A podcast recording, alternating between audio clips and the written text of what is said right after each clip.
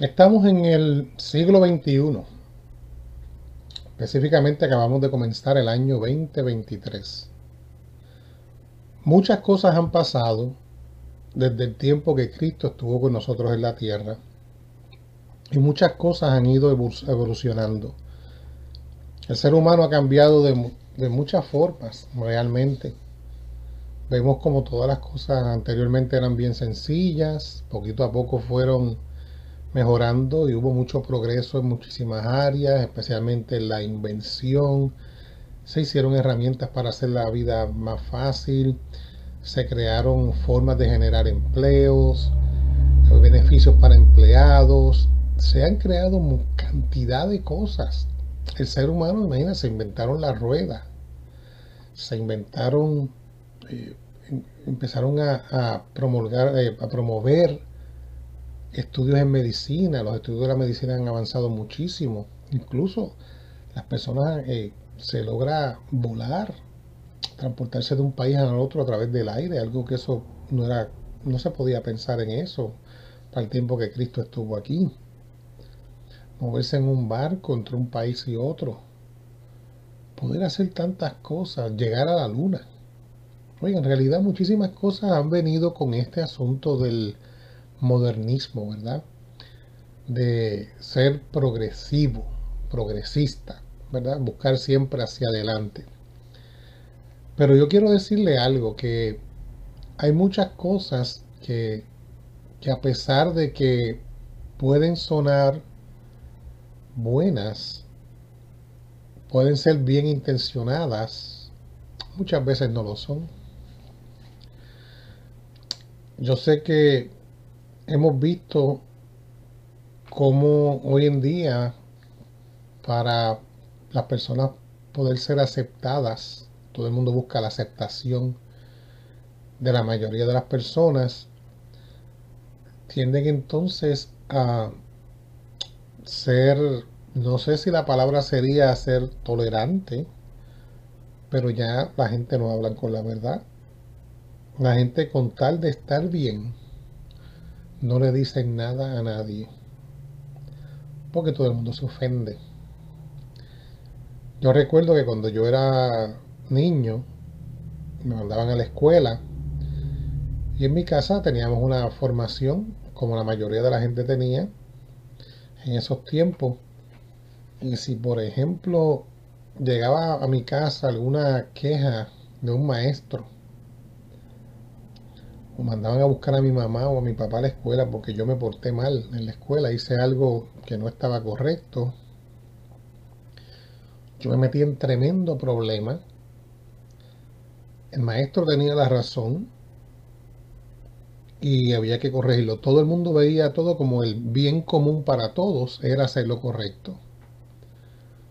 Yo tengo varios nietos y yo he podido ver cómo las cosas han cambiado. No sé si usted la estaba viendo también. Pero yo veo hoy en día a los padres se le dice algo de un hijo, del comportamiento del hijo, un maestro le dice algo y van y le caen a palos al maestro. Eso es lo que promovemos.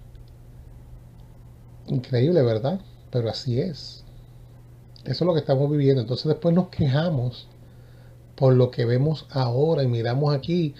Wow, mira, está pasando esto. Mira, tuviste esto. Viste el último que pasó. Mira, qué increíble. Pero usted sabe qué eso que estamos viendo es simplemente el resultado de muchas cositas que empezaron bien pequeñas y fueron creciendo como una bola de nieve. Y uno fue dejando pasar las cosas poquito a poco, cuando viene a ver se hicieron bien grandes y cuando están de una magnitud gigantesca ya uno no encuentra cómo entrarle. Quiero decirle que eso también está pasando en la Iglesia Católica. Está pasando en la iglesia evangélica hace muchísimos años, pero la iglesia católica también se ha puesto así. Y eso es algo que a mí, en lo personal, me toca decir. Aunque a usted no le guste lo que está escuchando, aunque usted, si se queda aquí para escuchar esto, pues prepárese porque posiblemente no le va a gustar lo que yo voy a decir. Pero hay que decirlo. Ese es el deber que yo tengo. Hoy en día se han puesto de moda muchas cosas que están afectando a muchísimas personas, especialmente a nuestros hermanos católicos. Gente que yo quiero, aprecio, he visto cómo están afectados en esto, en esto que está pasando, este movimiento que está ocurriendo, y nadie parece que se dan cuenta o no le importa. A mí me cuesta creer que es que no les importa. Yo pienso que es por ignorancia que lo hacen. Porque lo que está pasando es que vivimos en tiempos donde las personas, como dijo ahorita, prefieren quedarse callados para no ofender a nadie. Y cuando se trata de la postura que asumen estos llamados católicos, wow, es increíble. Una de esas cosas nos dicen a uno, pero mire, es que tú no debes andar juzgando, pero ¿quién eres tú para juzgar? Si Dios nos acepta tal y como somos, ¿quién eres tú? Otra cosa que dicen por ahí, mira, eso del infierno, pues eso es un cuento de cura, olvídate de eso. Infierno, si eso no existe. Eso, eso la iglesia lo, lo inventó para meterle miedo a la gente. ¿O es que tú no sabías que Cristo murió por nuestros pecados y ya por eso estamos, nosotros somos salvos? Entonces yo me quedo escuchando estas palabras y yo digo, wow. Entonces me dicen, ah, porque tú no crees que, que no hay salvación, ¿es o qué? Eso empezó en muchos sitios hace mucho tiempo y esa enfermedad se regó y a la Iglesia Católica hace bastante tiempo. Fue poquito a poco. Antes escuchábamos que la gente salían, se alejaban del mundo para, para acercarse a la iglesia. Y hoy gracias a esta gente modernista, progresistas, que les gusta estar a la vanguardia, para que no digan que son anticuados, lo que han hecho estos sinvergüenzas es que han traído el mundo a la iglesia. A donde era el refugio, donde acostumbraba ser el refugio, trajeron el mundo. Posiblemente usted también lo está haciendo sin darse cuenta. O posiblemente usted tiene amistades que son bien católicos, van a la iglesia, pero le dicen a usted, no muchacho, eso es el infierno, que tú estás hablando de eso, el infierno no existe. O son personas que van a la iglesia católica y en las misas, que es el culto que Dios diseñó para que se le diera eh, gracias, ¿verdad? Cambian las músicas de las iglesias, la música católica por meter música secular ahí. Hay gente que ha metido hasta reggaetón con letras de música cristiana bien llamada cristiana por ahí, en la iglesia. ¿Qué opina usted de eso? Piense. No, pero es que están al día, hoy de moda está esta cancioncita o aquella otra, es mejor ponerla así, que el, coro de la iglesia lo haga. Qué chévere. No respetan la casa de Dios. Y si usted se queda callado y no dice nada, va a estar bien con ellos, ¿sabe? Pero el que va a pasar el juicio no, soy, no es Rafael Trinidad, ¿sabe? Soy yo. Hay otro que está por encima de todos nosotros que nos va a pasar, ¿verdad? Vamos a tener que responder allá en algún momento. Así que abran bien los ojos, abran bien los oídos, despierten. Porque yo les voy a decir algo. Porque estas personas digan que el infierno no existe, no significa que no existe. Que Dios te acepte tal y como eres, eso es cierto. Pero Él te acepta y espera que tú te arrepientas y puedas convertir tu vida, en encaminar tu vida. Te acepto tal y como eres cuando llegaste a mi casa. Bienvenido todos. Lo mismo pasa en un hospital. El paciente llega enfermo de la calle, no lo van a dejar salir enfermo. Lo van a tratar y le van a dar la receta para que mejore su enfermedad.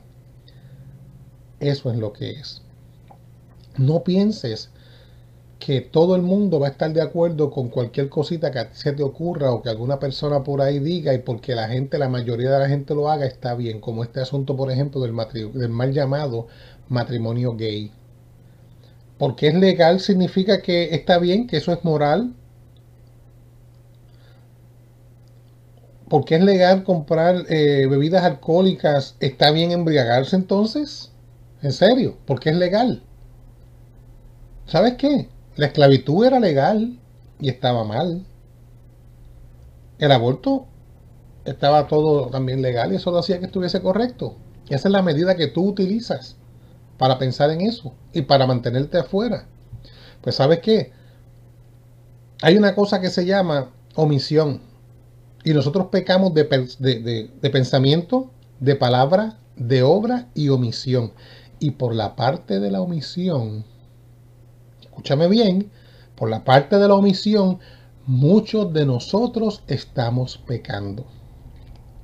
Por permitir, si es que no sabes lo que es omisión. Por quedarte callado cuando ves una injusticia. Por quedarte callado cuando ves que se está haciendo algo mal y tú prefieres estar bien con la persona y mal con Dios. ¿Sabes una cosa? Que en el momento que tú cometes uno de estos pecados, tú te separas de Dios y te haces hermano del mismo demonio. Aunque no te guste lo que te acabo de decir. Y yo no estoy exento de eso también, porque también me ha pasado a mí y yo también he pasado por eso. Pero por eso yo lucho diariamente para mejorar mi vida. Y no tengo problema en abrir el libro mío de mi vida. ¿Por qué? Porque Dios sabe que he pasado por muchos retos en esta vida. Pero Dios sabe también que he dado mucho a rodillas. El Señor siempre ha estado ahí conmigo para yo echar hacia adelante. Y esto que estoy hablando no es simplemente para que tú te molestes conmigo o que no quieras escuchar esto. Es simplemente para que tú veas que las cosas sí pasan. Te voy a decir algo. Existe un infierno. Sí lo hay. No es inventado. Sí lo hay. Y yo te voy a decir más allá. Según se promueve por ahí la vida eterna, ¿sabes qué? También existe el infierno eterno. Un fuego que te va a consumir por el resto del tiempo que estés ahí y va a ser eternamente. Si se dijera que usted se va para el infierno y se murió, y no va a sufrir, qué bueno, felicidades. Ya después de muerto vas a seguir sufriendo en el infierno, porque el infierno es eterno. Vamos a darle el beneficio de la duda a estas personas que dicen que hay el cielo es para todo el mundo. Y vamos a decir entonces que cuando llegó el momento de morir, estas personas descubrieron que en efecto ya estaban en el cielo y que el infierno era un cuento de cura o de personas para controlar las personas. O sea que lo que yo he estado hablando hace unos minutos era algo equivocado. Vamos a decir que ellos entonces sí tenían la razón. La pregunta sería, ¿qué perdieron ellos entonces? Absolutamente nada. No perdimos nada porque todo era cierto. Pero ¿saben qué? Vamos a pensarlo de otra manera. Vamos a pensar que en este asunto del infierno yo sí tenía la razón. Y cuando llegó la muerte, a todas estas personas se dieron cuenta de otras cosas, porque sí existe la vida eterna, eso es cierto, pero es para unos pocos. La mayoría de las personas van a terminar en el infierno eterno, sin posibilidad de salir de ahí, porque después de muerto, ni usted ni nadie se va a poder arrepentir ni enmendar su vida. Entonces la pregunta es, entonces la pregunta sería esto. ¿Qué perdieron entonces aquellas personas que decían que el infierno no existía y se encontraron con la realidad que están en el infierno? Infierno eterno. ¿Sabe qué? Lo perdieron todo. Lo perdieron absolutamente todo.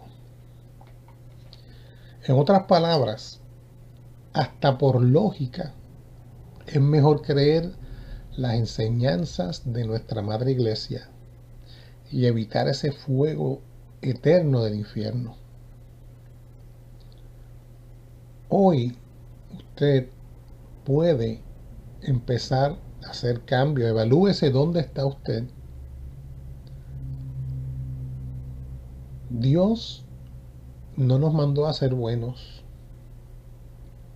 no nos mandó a compararnos con personas que están peor que nosotros. Dios nos mandó, nos dio la oportunidad de ser santos. Usted puede ser santo. Dominándose usted mismo y echando hacia adelante. Busque de Dios. Evite a toda costa el fuego eterno del infierno. Evite pecar por omisión. No diga, ah, pero es que yo no hago esto, eso es aquel que lo hace, pero yo no hago nada así, pero usted no interviene. Olvídese que le digan metiche, porque Cristo lo está viendo usted. Una pregunta bien seria. No me tienes que contestar, pero analízala. A partir de hoy mismo, ¿qué piensas hacer con tu vida para poder aspirar a llegar a la vida eterna, evitar el infierno y no caer en los pecados de pensamiento, palabra, obra y omisión. ¿Te preocupa más lo que piense el mundo de ti? Que no te pueden juzgar o tú tener que enfrentarte a Dios, encontrarte de frente a Cristo y tener que darle cuenta por lo que hiciste y por lo que dejaste de hacer, que la mayoría de las veces es peor. Será hasta la próxima. Dios le bendiga, le habló Rafael Trinidad.